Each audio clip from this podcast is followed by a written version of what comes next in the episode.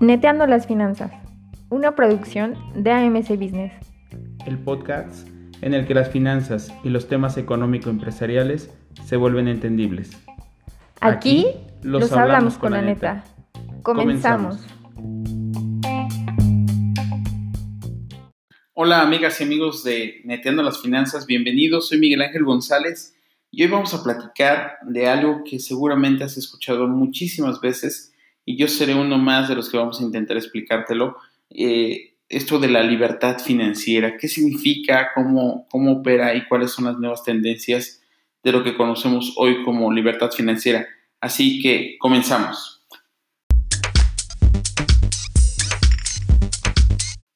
Pues amigos, muchas veces hemos pensado en tener esa libertad en nuestras finanzas.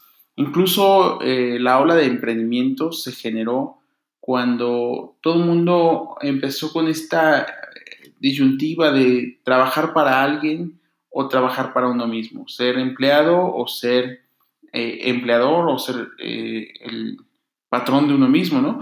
Incluso había muchas frases, me acuerdo en, en algún tiempo, había frases como las de trabaja por tus sueños y no trabajas por los sueños de los demás, ¿no?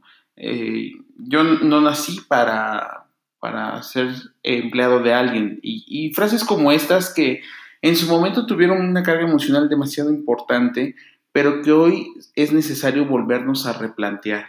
Es decir, ¿quieres comprarte un trabajo? Ser, dueño de tu propio empleo significa que eres también eh, tu propio patrón, ¿no? Entonces eres tanto patrón como como trabajador y ahora eres de ti mismo. Entonces tú, tú solo te estás explotando. Eso es muy distinto a voy a tener una idea de negocio que me permita obtener dinero sin la necesidad de trabajar. Eso es tener un negocio, eso es tener una empresa. Un emprendimiento muchas veces se queda en poner nuestro propio empleo y nos volvemos esclavos de nuestro empleo. Esclavos de nosotros mismos, ¿no? Es una disyuntiva ahí entre eh, entre ser empleado y ser, ser también, este, pues, dueño de un empleo, ¿no? Entonces, eh, a raíz de todas estas eh, críticas que hicimos al, modelo del emprendimiento, no estoy diciendo que sea malo ni nada, no, está bien, quien, quien le ha pegado por ahí, está bien, está padre. El tema aquí es, el día de hoy eh, hablamos en las finanzas de lo que conocemos como libertad financiera. La libertad financiera quiere decir que tengas la facilidad de obtener dinero, obtener dinero sin hacer nada. Y para que eso llegue, entonces necesitamos generar un plan que te permita a ti tener, obtener dinero sin tener la necesidad de trabajar. Otro trabaja por ti, ¿no? Y en ese sentido, la libertad financiera tiene que ver también con ponernos una meta y saber el número o saber el monto de mi libertad financiera. Y para ello vamos a hacer un ejercicio. Mira, agarra un papel y lápiz y vamos a escribir el estilo de vida que quisiéramos tener de aquí al último día de nuestra existencia. ¿Cuánto, cuánto cuesta el estilo de vida que tú quieres? Por ejemplo, tú quieres comer todos los días fuera de casa, ¿no? Eh, ¿Cuánto necesitas para comer tú y la gente con la que tú quieres comer todos los días fuera de casa. Y cuánto quisieras tener para los fines de semana, cuánto quisieras tener para eh, comprar bebidas, alimentos, ropa, viajes, coches, etc. ¿Cuánto, ¿Cuánto sería el ingreso mensual que tú necesitas para poder satisfacer esas necesidades o esos lujos o ese estilo de vida que tú te has fijado. Y eso va a ser nuestro número de la libertad financiera. Es decir, ahora vamos a buscar cómo obtener ese dinero sin la necesidad de trabajar, sin la necesidad de estar ahí más que cuidando que los demás hagan lo que tienen que hacer porque nosotros ya fuimos los diseñadores de nuestra libertad financiera. Ya que tenemos eso, amigas y amigos, vamos a ver qué paradigmas hay que romper, es decir, cuáles eran el antes del manejo del dinero y cuál es ahora y el futuro del manejo del dinero que nos permita tener este éxito llamado libertad financiera. Y fíjate que durante muchos años nos decían, oye, consíguete un buen trabajo, porque una vez que tengas un buen trabajo de ahí eh, hasta que te jubiles, ¿no? O hasta que te pensiones. Y después vinieron algunas crisis y las crisis finalmente son una recapitulación y una reingeniería y una revolución, una evolución acelerada del conocimiento y de las circunstancias. Entonces, mientras antes te decían, oye, búscate un buen empleo y de ahí hasta que te jubiles, ahora es busca la forma de obtener dinero por distintas vías. Y esto le llamamos diversificación, es decir, ingresos múltiples. Fíjate que tenemos una frase muy pegada a los financieros que decimos, nunca pongas todos los huevos de la gallina en una sola canasta. Diversifícate. De tal forma que puedas obtener dinero no de una, sino de dos, de tres, de diez, de mil eh, ideas de negocio. Y vamos a tener un ejemplo muy claro. Por ejemplo, el ingeniero Carlos Slim con el grupo Carso. Él obtiene recursos de eh, Telcel, tiene recursos de Movistar, tiene recursos de, este, de, eh, de Sears, obtiene recursos de Sambors, obtiene recursos de Telcel, obtiene recursos de miles de negocios, ¿no? Todos los días, te muevas o no te muevas, el simple hecho de tomar tu teléfono o de contratar internet, en ese momento tú le estás generando dinero a Carlos Slim y Carlos Slim no tuvo la necesidad de hacer nada más que estar esperando que el tiempo transcurra porque el tiempo se convierte en dinero. Eso quiere decir que hay una diversificación de recursos. Entonces, vamos, vamos a ir eh, haciendo una dinámica durante este episodio en el que necesito que pongas mucha atención y pongas en un papelito, como papel y lápiz, cuáles son tus fuentes de ingresos. Es decir, solamente tienes una fuente de ingreso, tienes distintas fuentes de ingreso, ¿no? Eh, y de esa manera también vamos viendo qué tan diversificado estás. Dedicaremos un episodio siguiente a ver el tema de la diversificación.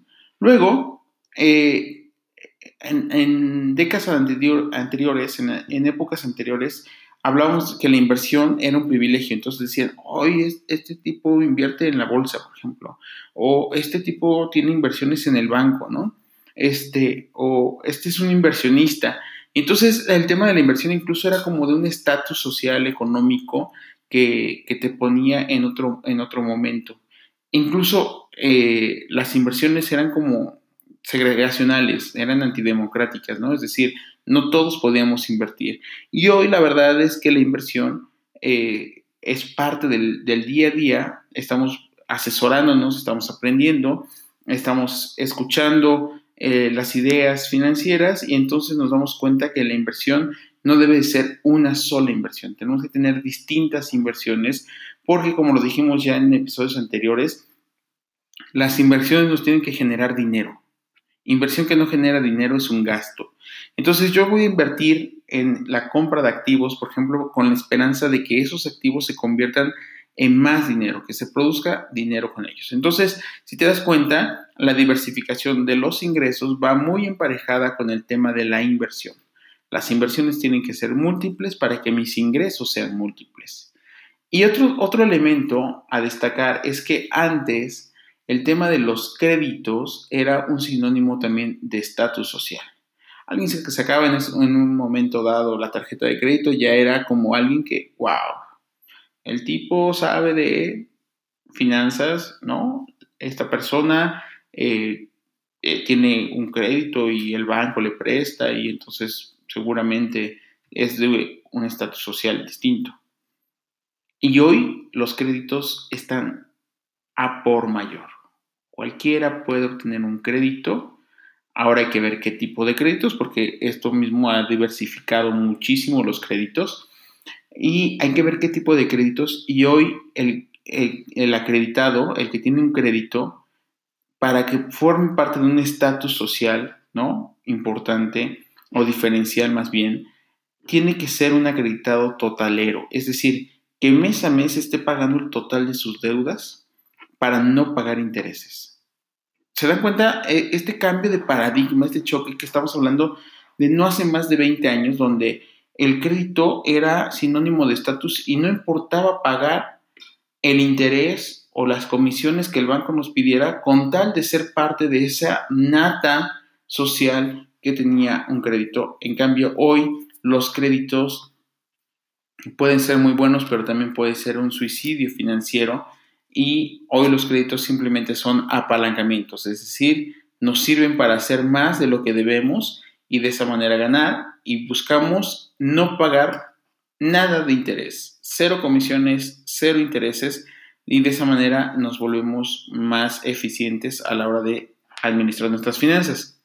Y luego, por último, un elemento clave que también cambió en esta reconfiguración de nuestra mente financiera es que los gastos eran considerados posesiones, eran considerados eh, elementos financieros que nos permitían tener también un cierto estatus y que era eh, la forma entre más gasto, más tengo y entre más tengo, eh, más, más dinero genero, ¿no? Incluso se acuerdan de esta, esta frase de dinero llama dinero, entonces pensábamos que gastando generábamos más dinero y la verdad es que hoy con esta reconfiguración financiera, nos, eh, el tema de los gastos tiene que ser mínimos. Los gastos solamente tienen que ayudarnos a ser más eficientes, ayudarnos a llevar a cabo nuestras actividades esenciales y buscamos en esta reconfiguración financiera, insisto, buscamos que estos gastos sean cada vez mínimos. Entonces, la parte de la dinámica de este episodio va a ser que me digas y, tú mismo te reconozcas cuántas fuentes de ingresos tienes, cuántas inversiones tenemos o cuáles son los prospectos de inversión que tenemos. ¿Tengo créditos? Sí, ¿cómo los pago? ¿De manera total o de manera parcial? ¿Pago el mínimo o pago más del mínimo? ¿Pago todo? ¿Utilizo la palanca financiera de los meses sin intereses o eso no me gusta? ¿Ya fuiste anotando? Ah, es importante que lo veamos. Y luego, mis gastos. Mis gastos están controlados. Tengo un control de gastos o simplemente no sé ni siquiera en qué estoy gastando mi dinero o en qué lo estoy invirtiendo. Todo esto te va a llevar a empezar a reconfigurar tu mente financiera, como lo hemos dicho en, en otros muchos episodios, y va a empezar a generar una transformación en ti que te permita te permita llegar a lo que todos deseamos, una libertad financiera. Porque acuérdate que si tenemos muchos ingresos, pero también tenemos muchos gastos, entonces no vamos a lograr generar riqueza. Hay que controlar nuestros gastos, hay que aumentar nuestras fuentes de ingreso para que una vez que estas fuentes de ingreso por sí mismas sigan generando dinero, en ese momento yo pueda empezar a hacer otras cosas sin preocuparme por el dinero que necesito para darme la vida que quiero. ¿Sale? A eso le llamamos libertad financiera. Así que vamos a recapitular, amigas y amigos, este episodio y vamos a ver otra vez en nuestra libretita, en nuestro blog de notas, que hayamos escrito lo suficiente. Vamos a, a recapitular y decimos que lo primero hay que ver que tengamos distintas fuentes de ingreso, tengamos opciones y, prototipos de inversiones, las más que se puedan, no importa si son grandes, medianas o pequeñas. El tema es diversificarnos, eh, poner el dinero, un poquito de dinero en varios lugares para que esos lugares me empiecen a generar un rendimiento, un interés o dinero por sí mismo. Y luego, mis créditos, qué tipo de créditos tengo, cómo pago mis créditos y para qué estoy utilizando mis créditos. Pago el completo, pago solamente el mínimo, pago más del mínimo, cómo, cómo me estoy comportando también con los bancos para saber hasta dónde voy a crecer con esos créditos o hasta dónde los créditos me van a ahogar. Y finalmente, estoy controlando mis gastos, tengo un control de ellos, sé en qué estoy gastando o simplemente salgo todas las mañanas con dinero, regreso sin dinero y no sé ni en qué, en qué se nos fue. Pues amigas y amigos, así llegamos al final de nuestro episodio de Nintendo las Finanzas. No se te olvide suscribirte y si te gustó este, este episodio, compártelo. Es importantísimo que más y más personas empecemos a reconfigurarnos de manera financiera. La libertad financiera debe de ser para todos y en ese sentido contribuyamos a que esto se logre. Así que si te gustó o te gusta nuestro, nuestro podcast, si te gustan Mediando las Finanzas, no te pierdas los siguientes episodios, suscríbete y compártelo, pasa la voz para que más y más se, eh, se unan a esta gran familia donde aquí todos nos preparamos para todo. Nos vemos en la siguiente.